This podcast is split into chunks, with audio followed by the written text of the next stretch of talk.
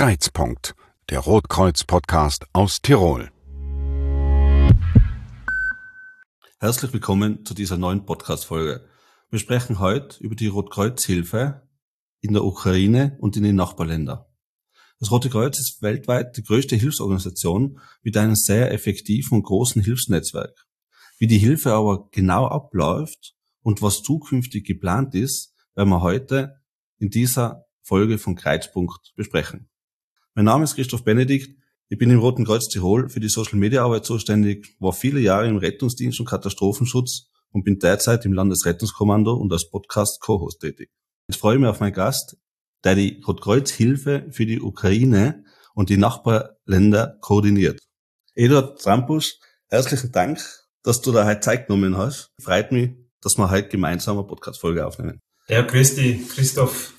Danke für die Einladung. Äh, es freut mich sehr, ähm, dass ich jetzt einfach zu dem aktuellen Thema äh, reden darf. Bei mir ist ja die Ukraine ein, eine Herzensangelegenheit, auch im, im Roten Kreuz.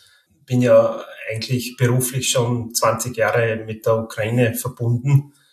Und deswegen glaube ich, wird es jetzt ein interessantes äh, Gespräch mit dir. Ich habe das Vorgespräch schon sehr interessant gefunden und ich glaube, dass wir da jetzt für unsere Zuhörerinnen wirklich eine gute Unterhaltung oder besser gesagt einfach gute Informationen teilen können. Du bist zuständig für die internationale Zusammenarbeit und Abteilungsleiter für internationale Programme. In Zeiten wie diesen wahrscheinlich ein recht gefragter Mann und dein Arbeitstag ist wahrscheinlich ziemlich gut gefüllt. Bevor wir jetzt auf deine Tätigkeit und auf die Hilfe näher eingehen, würde ich gern ein bisschen mehr über die persönlich reden und deinen beruflichen Werdegang. Magst du uns da ein bisschen was drüber erzählen? Ja, gerne. Also ich bin gebürtiger Kärntner, aber schon seit 20 Jahren jetzt in Wien ansässig. Also ich komme quasi aus dem Grenzgebiet äh, in Kärnten, wo, ich dann auch zweisprachig aufgewachsen bin, habe dann in Graz studiert, äh, Russisch und Slowenisch. Und zwar war das zu einer Zeit, wo so ein bisschen der Aufbruch war mit Osteuropa. Äh, das war die Zeit, wo die Sowjetunion äh, zerfallen ist, äh, wo, quasi der eiserne Vorhang gefallen ist. Und das war so für mich eine Entscheidung, dass ich dann Russisch studiere in, in Graz. Und das war damals eigentlich dann in den 90er Jahren ein, ein ziemlich hartes Aufwachen, wo dann der Jugoslawienkrieg begonnen hat. Da habe ich aber dann mitgekriegt, was für Folgen ein Krieg haben kann und das Zweite auch, wie gut und, und äh, wie stark Österreich da reagiert hat, indem wir Flüchtlinge aufgenommen haben und dann auch, ich glaube, das ist für jeden in Erinnerung, die ganze Nachbar in Not Aktion, wo die Hilfstransporte Richtung Jugoslawien gegangen sind. Ja, das war bestimmt äh, ein sehr beeindruckendes und prägendes Erlebnis, kann man vorstellen. Das Land Ukraine Du hast es schon erwähnt, äh, du beschäftigst dich schon sehr vielen Jahren dort, du hast Freunde dort. Magst du uns da noch ein bisschen Einblick geben, warum du diese Verbindung zu dem Land so hast? Naja, ich habe im 2000er Jahr mit EU-Projekten in der Ukraine angefangen äh, zu arbeiten. Und zwar war das in der Westukraine, äh, an der Grenze zu Ungarn und zu Slowakei. Äh, da habe ich ein größeres äh, Flüchtlingsprojekt, ein Migrationsprojekt äh, betreut. Das war ein größeres Flüchtlingslager, ein sogenanntes Aufnahmezentrum, Reception Center, mitten in, in den Sumpfwäldern von, von Transkarpatien. Dort fließt die Theiß. Da waren Flüchtlinge untergebracht in, einem, in ehemaligen Gebäuden von, von einer Raketenbasis. Und zwar waren das Raketen, die eigentlich gerichtet waren nach Westeuropa, nach äh, Belgien. Und in dieser Basis haben die ukrainischen Behörden damals äh, Flüchtlinge untergebracht, äh, die in Richtung Westen äh, flüchten wollten. Das waren so ja, Bilder, mhm. wo ich das erste Mal in dieses Lager gekommen bin. Das war eigentlich eine Kapazität für 200 Männer und die waren quasi überbelegt mit 500 und das hat schon Bilder, wo du da siehst, okay, äh, die haben keine gescheite sanitäre äh, Versorgung, die haben sieben Klos gehabt äh, für, für alle und das Ganze ist im Dreck geschwommen. Das war also mein, mein, meine ersten Eindrücke von der Ukraine. Ich bin beim Roten Kreuz eigentlich äh, seit 2008 und habe dann auch mit der Ukraine Kontakt gehabt. Und zwar haben wir da vor allem Erste Hilfe unterstützt, also dass die Leute dort, äh, das ukrainische Rote Kreuz äh, trainiert wird in Erster Hilfe, Ausbildungen in Erster Hilfe. Das war so auf die Vorbereitung äh, mhm. damals der WM äh, gemeinsam Ukraine-Polen. Später dann, äh, und da sind wir schon jetzt mitten im äh, Konflikt im 2014er Jahre, Jahr, wo Russland die Krim annektiert hat und dann später der Konflikt mit dem Donbass begonnen hat, also in der Ostukraine, in, in, Lugansk und Donetsk, äh, haben wir dann als, österreichisches Rotes Kreuz von Anfang an geholfen. Und das war auch prägend, also diese Hilfe damals äh, an, entlang der Frontlinie. Und zwar muss man sich das so vorstellen, dann an der Frontlinie äh, waren jeden Tag äh, Schießereien und Scharmützeln, aber dort mhm. sind, haben auch Menschen gelebt, leben bis jetzt. Und, und die haben in, in, in diesen Dörfern zurückgelassen, waren, war vor allem äh, ältere Menschen, Kinder auch. Und dort haben wir als österreichisches Rotes Kreuz mit mobilen Teams, Gesundheitsteams, die ärztliche Versorgung äh, und, und, die Gesundheitsversorgung sichergestellt. Und ein zweites großes äh, Programm war so Bargeldhilfe. Und so waren das so Unterstützungen, wo wir den Leuten äh, Unterstützung gegeben haben, was sie für den täglichen Gebrauch kaufen können. Mhm. Und dann ja. darüber hinaus auch so Zuwendungen, dass sie Saatgut kaufen können, dass sie äh, Händeln kaufen können, die sie dann halt selber gemästet haben. Das heißt, das war ja, so. Dass, dass das Leben einfach ein bisschen händelbar ist, sozusagen. Ja, vor allem, dass, dass sie eine Perspektive gehabt haben, dass sie dort auch bleiben konnten in den, in den Dörfern. Jeder hat ja nicht die Möglichkeit gehabt, diese Dörfer dann auch zu verlassen, obwohl das viele, viele gemacht haben.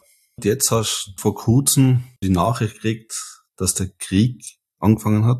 Da weißt du wahrscheinlich einen Anruf gekriegt haben oder eine Nachricht. Ja, das war ganz ja. komisch. Also ich habe in der Früh am 24.02.2022 habe ich die Nachrichten aufgedreht und habe dann gesehen, okay, die, da gibt's die ersten Bomben, äh, wo Militärbasen und Flugplätze ähm, in, in der Ukraine angegriffen worden sind. Und das war für mich so ein, ein bisschen so ein, ein 9-11. Wenn es halt äh, herrscht dann, äh, okay, die, die Stadt Ivano-Frankivsk, der Flughafen daneben ist bombardiert worden und äh, in, in der Stadt leben halt auch Partner vom österreichischen Roten Kreuz und dann in der Nähe gibt's äh, Tschernowitz, äh, auch in der Westukraine eine Stadt. Äh, da haben wir ein, eine Kooperation seit Jahren mit der lokalen Rotkreuz-Branche äh, dieser Stadt und dann ruft an und, und die sagen, ja, es ist es ist schrecklich, wir werden bombardiert, in, in der Nachbarstadt brennt der Flughafen. Und das ja. berührt dann ganz, ganz anders. Merkt man schon, wie du und die Uhrzeit genau jetzt sagen hast können, bei schockierenden oder sehr beeindruckenden Erlebnissen merkt man sich das. Da weiß man ganz genau, wo man wann war und wann man die Information gekriegt hat. In der Ukraine war es um fünf in der Früh. Ich habe es ein bisschen später gehört, aber ja, also das, ich glaube, das Datum wird sich bei mir einprägen und vielleicht auch bei, bei vielen anderen auch. Welchen Zeitpunkt ist der Job und das Berufsbild dahergekommen und gesagt, jetzt, was tun wir jetzt? Was machen wir jetzt? Wie lange hat denn das dauert oder wie hast du denn das gedacht? Naja, im, im Grunde haben wir uns ja vorbereitet, gemeinsam mit dem ukrainischen Roten Kreuz. Äh, das war so, dass äh, mit November, Dezember hat es ja massiven äh, Truppenaufmarsch gegeben rund um die Ukraine. Das heißt mhm. im Norden, im Osten und, und auch aus dem Süden. Und da hat man schon geglaubt, okay, da könnte jetzt was Größeres passieren. Und dann knapp, also so Anfang Februar, sind dann die ersten Cyberangriffe in, in der Ukraine gewesen. Und wir als, als Rotes Kreuz, das heißt das ukrainische Rote Kreuz und auch äh, IKK und die Föderation haben ja Notfallpläne gehabt. Und diese Szenarien sind alle äh, quasi beschrieben worden. Ja. Das heißt, dass, ja. Äh, ja, was kommen könnte, aber wir waren alle äh, total überrascht von der Dimension, die sich jetzt abspielt. der erste Schlag war ja im ganzen Land. Ja. Und dass dieses Unmögliche, dass da jetzt wirklich äh, ein Konflikt im, im ganzen Land losgetreten wird, äh, das war schon arg. Du funktionierst, weißt, also du, du weißt, okay, ja. äh, das ist jetzt äh, die Situation, wo wir alle zusammenstehen müssen und, und schauen müssen, dass wir so viel wie möglich äh, an Hilfe ins Land bringen und, und äh, die Kollegen vor Ort unterstützen. Wie würdest du jetzt als Rotkreuzler die derzeitige Lage aus Sicht des Roten Kreuzes in der Ukraine einschätzen? Also wir müssen vielleicht dazu sagen, dass wir heute den 13. März haben. Also ich würde mal sagen, meine Kollegen oder unsere Kollegen äh, in der Ukraine reagieren und wie sie quasi versuchen zu unterstützen, ist äh, sehr, sehr beeindruckend. In den ersten Stunden ähm, mit, mit den Luftschlägen äh, haben, haben wir halt Kontakt gehabt und, und die Ukrainer sie haben versucht, aus äh, Luftschutzbunkern, aus, äh, aus äh, U-Bahn-Stationen mit uns weiter Kontakt zu halten und versucht, äh, Hilfsmaßnahmen zu koordinieren. Das ist so quasi die obere Führungsebene. Das Zweite, was aber auch sehr, sehr beeindruckend war, sind die ganzen Bezirksorganisationen, die Landesorganisationen, die waren, die sind präsent, äh, die arbeiten, die unterstützen die Leute äh, bei Evakuierungen, bei den äh, Bombenangriffen und bei den Luftangriffen sehr, sehr viel zivile Gebäude, Häuser, Internate, Schulen, Krankenhäuser auch betroffen und da haben die, die Rotkreuzler vor Ort eben unterstützt bei der Evakuierung von Kinderheimen zum Beispiel oder von mhm. Altenheimen. So, schon sehr, sehr, wie soll man sagen, gefährliche Arbeit auch. Das hat man einfach machen können, wenn, wenn keine äh, Luftangriffe oder kein Luftalarm war. Das, was wir auch mhm. gemacht haben, ist so die Betreuung in diesen Schutzräumen. Das muss man sich vorstellen. Sind Kinder, Familien äh, mehrere Tage äh, in Schutzräumen und da versucht man halt, wir nennen das äh, Psychosocial Support. Das heißt, man versucht die Leute zu beruhigen, man versucht sie mit dem Notwendigsten zu, zu versorgen, man versucht äh, ihnen Wasser, äh, Lebensmittel zu bringen. Das heißt einfach so die, die Grundbedürfnisse auch äh, zu befriedigen auf TikTok gibt es eine, eine junge Frau, die genau dieses Leben dokumentiert, also in den Schutzräumen, wie sie die Hilfe kriegt und, und was sie draus machen. Ich werde natürlich diesen äh, Kanal mal verlinken, was wolltest du ein bisschen reinschauen. Und keine Sorge, es sind keine typischen TikTok-Tänze, sondern sie dokumentiert ihr Leben, was sehr interessant ist, wie sie, wie sie damit umgehen. Eduard, ich würde gern auf unsere Hilfe eingehen und die einfach mal so ganz direkt fragen, was ist, wenn ich jetzt auf roteskreuz.at slash Ukraine gehe und 50 Euro spende? Was passiert denn dann damit? Naja, das Erste, was ich sagen kann, ist, dass äh, die Hilfe sicher ankommt. Die Hilfsbereitschaft der Menschen in Österreich ist, ist gewaltig. Also und, und diese 50 Euro, die kann man sogar kann beziffern, was das sein könnte. Ja, das ist ein großer Teil unserer Hilfe, sind Hilfsgüterlieferungen. Und wir haben bis jetzt Decken geliefert, äh, wir liefern Lebensmittelpakete, äh, wir liefern äh, in späterer Folge auch die, die ganzen Anforderungen, die quasi aus der Ukraine kommen. Ein großer Bestandteil unserer Hilfe sind Hilfsgüterlieferungen. Und wenn du jetzt sagst 50 Euro 40 Euro wären ein Hygienepaket für eine Familie für einen Monat. Das heißt, das ist etwas, was die Familie braucht in einem Monat, vom Waschmittel bis äh, Klopapier bis hin zu, zu Shampoo, Seife, Monatsbinden, äh, Zahnbürsteln und auch äh, Rasierzeug. Also das wäre 40 Euro. Das ist ganz konkret, das kommt an. Wir als österreichisches äh, Rotes Kreuz haben quasi äh, eine äh, wichtige Punkt sind Hilfsgüterlieferungen. Hier kann man dann auch wirklich die, die ganze Großlogistik nachverfolgen und wir liefern das, was äh, wirklich gebraucht wird. Das heißt, das Ganze ist so mhm. organisiert, dass äh, der Bedarf oder die Anforderungen aus der Ukraine von den dortigen Bezirksstellen, von dem dortigen Roten Kreuz koordiniert sind und äh, eingemeldet werden und dann wird äh, von der Föderation groß en gros eingekauft. Das ist äh, sehr, sehr effizient und auch, was wir garantieren können, dass wir wirklich zielgerichtet äh, liefern. Das heißt, man kann jetzt mit 40, 50 Euro schon sehr viel und sehr effektiv helfen. Weil wenn ich sie privat fürs ganze Monat, für eine ganze Familie Hygieneartikel kaufe, dann bin ich garantiert über die 40 Euro. Absolut. Das ist ja der, der Vorteil, indem man quasi in größeren Mengen und sehr zielgerichtet äh, einkaufen kann. Wie werden die Hilfslieferungen organisiert im Hintergrund? Braucht man dann LKWs, man braucht Lagerfläche, man braucht LKW-Fahrer, die da hinfahren und das äh, wird von heute auf morgen eigentlich, eigentlich aufgebaut und organisiert. Ist das Rote Kreuz generell auf solche Sachen vorbereitet? Ja, absolut. Also da, da sind die Profis am Werk, äh, und zwar vor allem von der Föderation oder auch vom Internationalen Komitee, vom IKK. Das Ganze wird quasi als richtige Logistikkette aufgebaut. Wie ich schon gesagt habe, es gibt Anforderungen, es gibt die Anforderung kommt äh, aus, direkt aus der Ukraine. Äh, die wird dann zusammengefasst äh, zur sogenannten Mob-Table. Das ist eine Bedarfsliste, die zentral geführt wird, in unserem Fall momentan von Logistikern in, in Budapest, von der Föderation. Und anhand dieser Bedarfsliste wird dann eingekauft bei Großhändlern, bei Produzenten in ganz äh, Europa. Und dann fängt an, die ganze Logistik- und Transportmaschinerie zu laufen.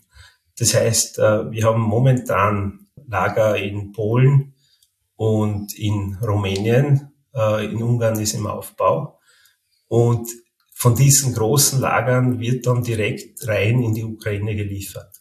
Eine äh, Versorgungslinie läuft über Lemberg, das heißt im Norden von Polen rein. Die zweite in Czernowitz, die, die ist dann quasi von Rumänien rein und die dritte ist bei Ungarn, da geht's über Job äh, Uschgorod, also westliche Ukraine, äh, rein in die Ukraine. Wir können bis jetzt noch Waren auch nach Kiew reinliefern. Das heißt, das, diese Versorgungslinie läuft, vor allem den, für den Westteil der Ukraine. Für den Osten und Südosten äh, ist es aber schwieriger. Das heißt, da kommen teilweise die Transporte nicht mehr durch dieses äh, Problem mit dem, äh, mit den humanitären Korridoren, die ausverhandelt werden müssen. Das hört sich für mich an wie eine Supermarktkette, die aber dezentral organisiert ist und in kürzester Zeit in Konfliktregionen erweitert wird. Kann man das so zusammenfassen? Ja, absolut. Also es ist nichts anderes, wie wenn der, der Supermarkt die Filiale quasi äh, bestellt und dann wird quasi optimal äh, eine Logistik, äh, die dahinter steht und die dann auch sehr effizient ausliefert. Das ist halt der, der Unterschied auch äh, zu, zu den Sachspenden. Das ist ja immer so, so eine Geschichte, wo die Leute sagen, okay, ihr wollt nur Geld spenden.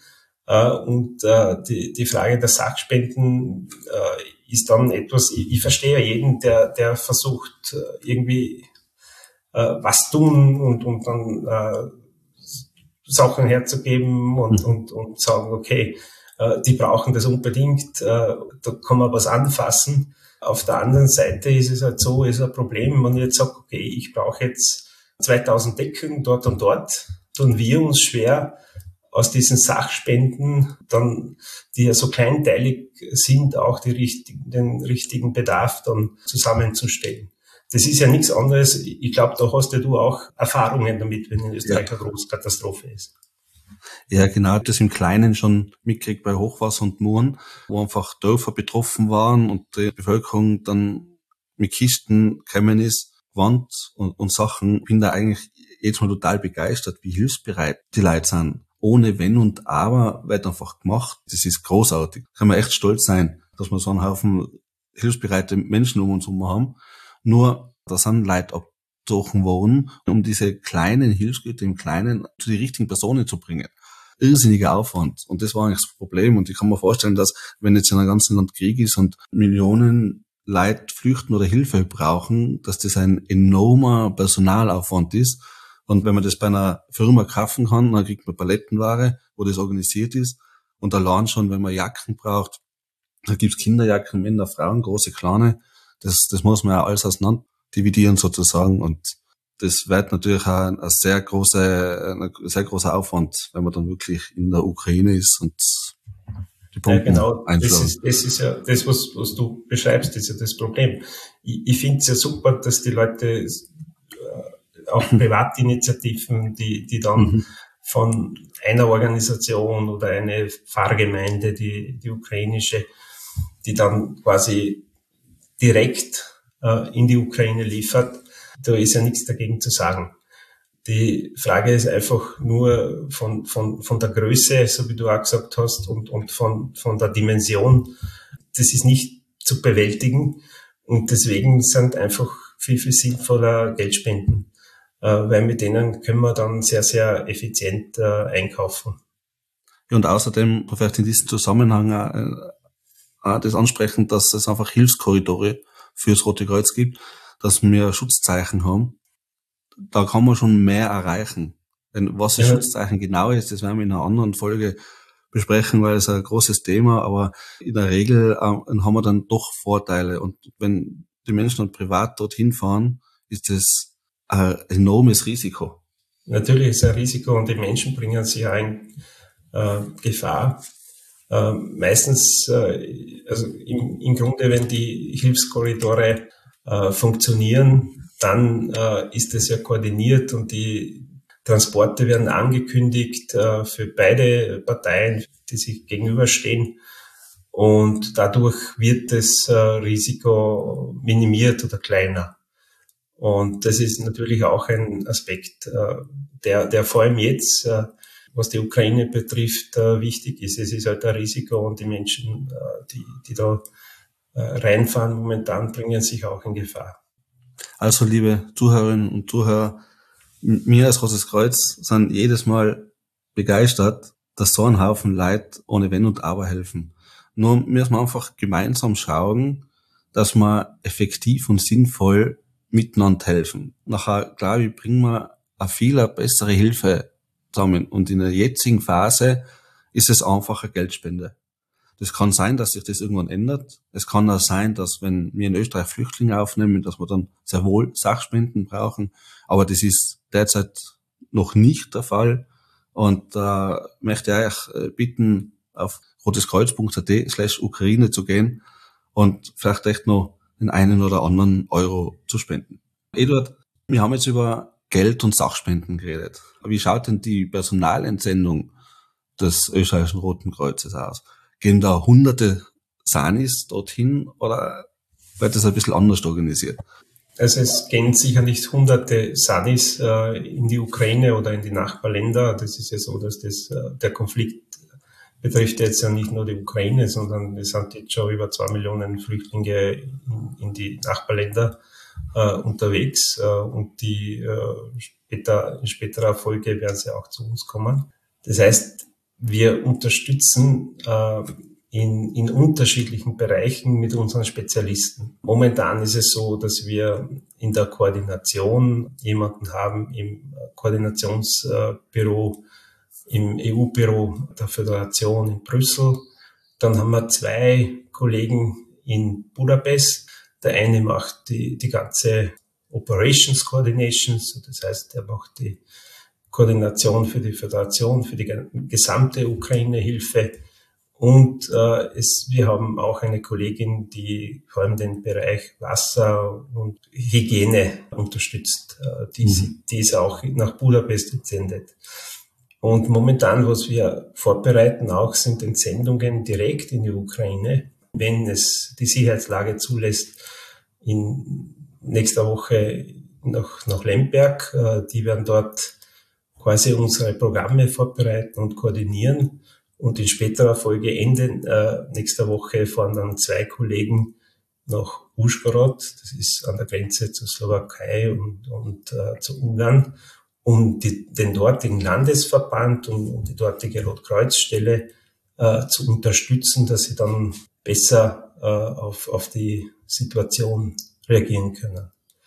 Man muss sich ja vorstellen, dass äh, so ein typischer Landesverband in der Ukraine. Der hat äh, vier, fünf hauptberufliche äh, Mitarbeiter. Meistens ist es äh, die Branchvorsitzende oder der Vorsitzende und, und dann Buchhaltung und ein, zwei Personen, die einfach für diese Programme da zuständig sind.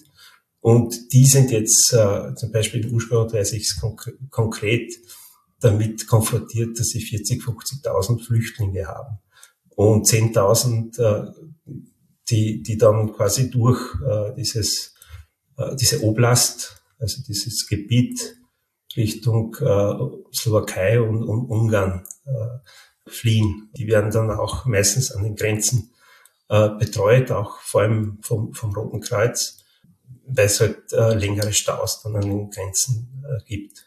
Das heißt, wir haben dort auch zwei Mitarbeiter, die dann hands-on wirklich äh, vor Ort unterstützen, wie man sich gut organisiert äh, bei einer größeren Katastrophe.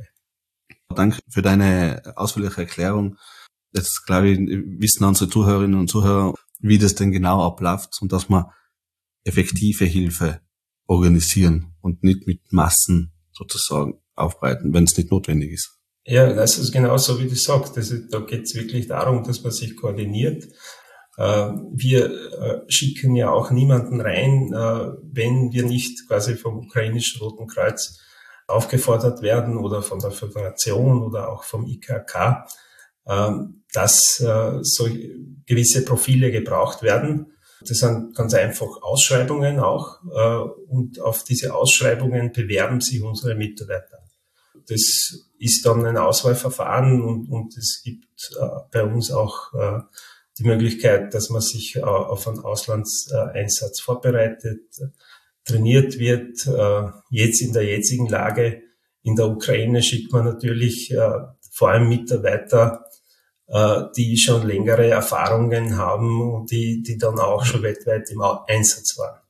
Was äh, momentan auch in Abklärung ist, ist ein Einsatz an, an der ungarischen Grenze, wo halt äh, medizinisches Personal, Sanitäter und Ärzte angefragt äh, sind.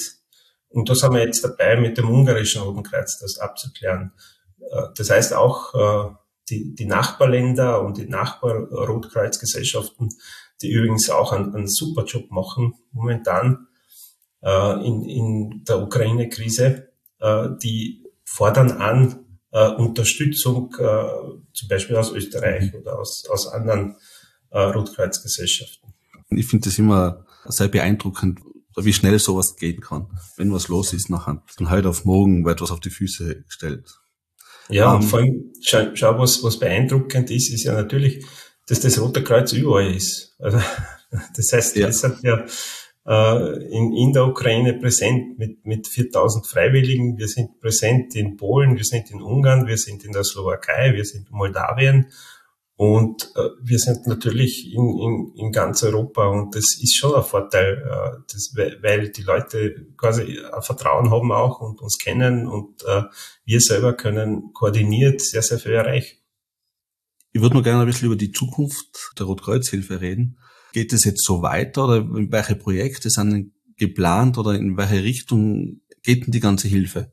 Ich glaube, niemand von uns kann jetzt äh, momentan voraussehen, wie sich der Konflikt in der Ukraine äh, entwickeln wird, äh, wie, wie lange die Kampfhandlungen andauern.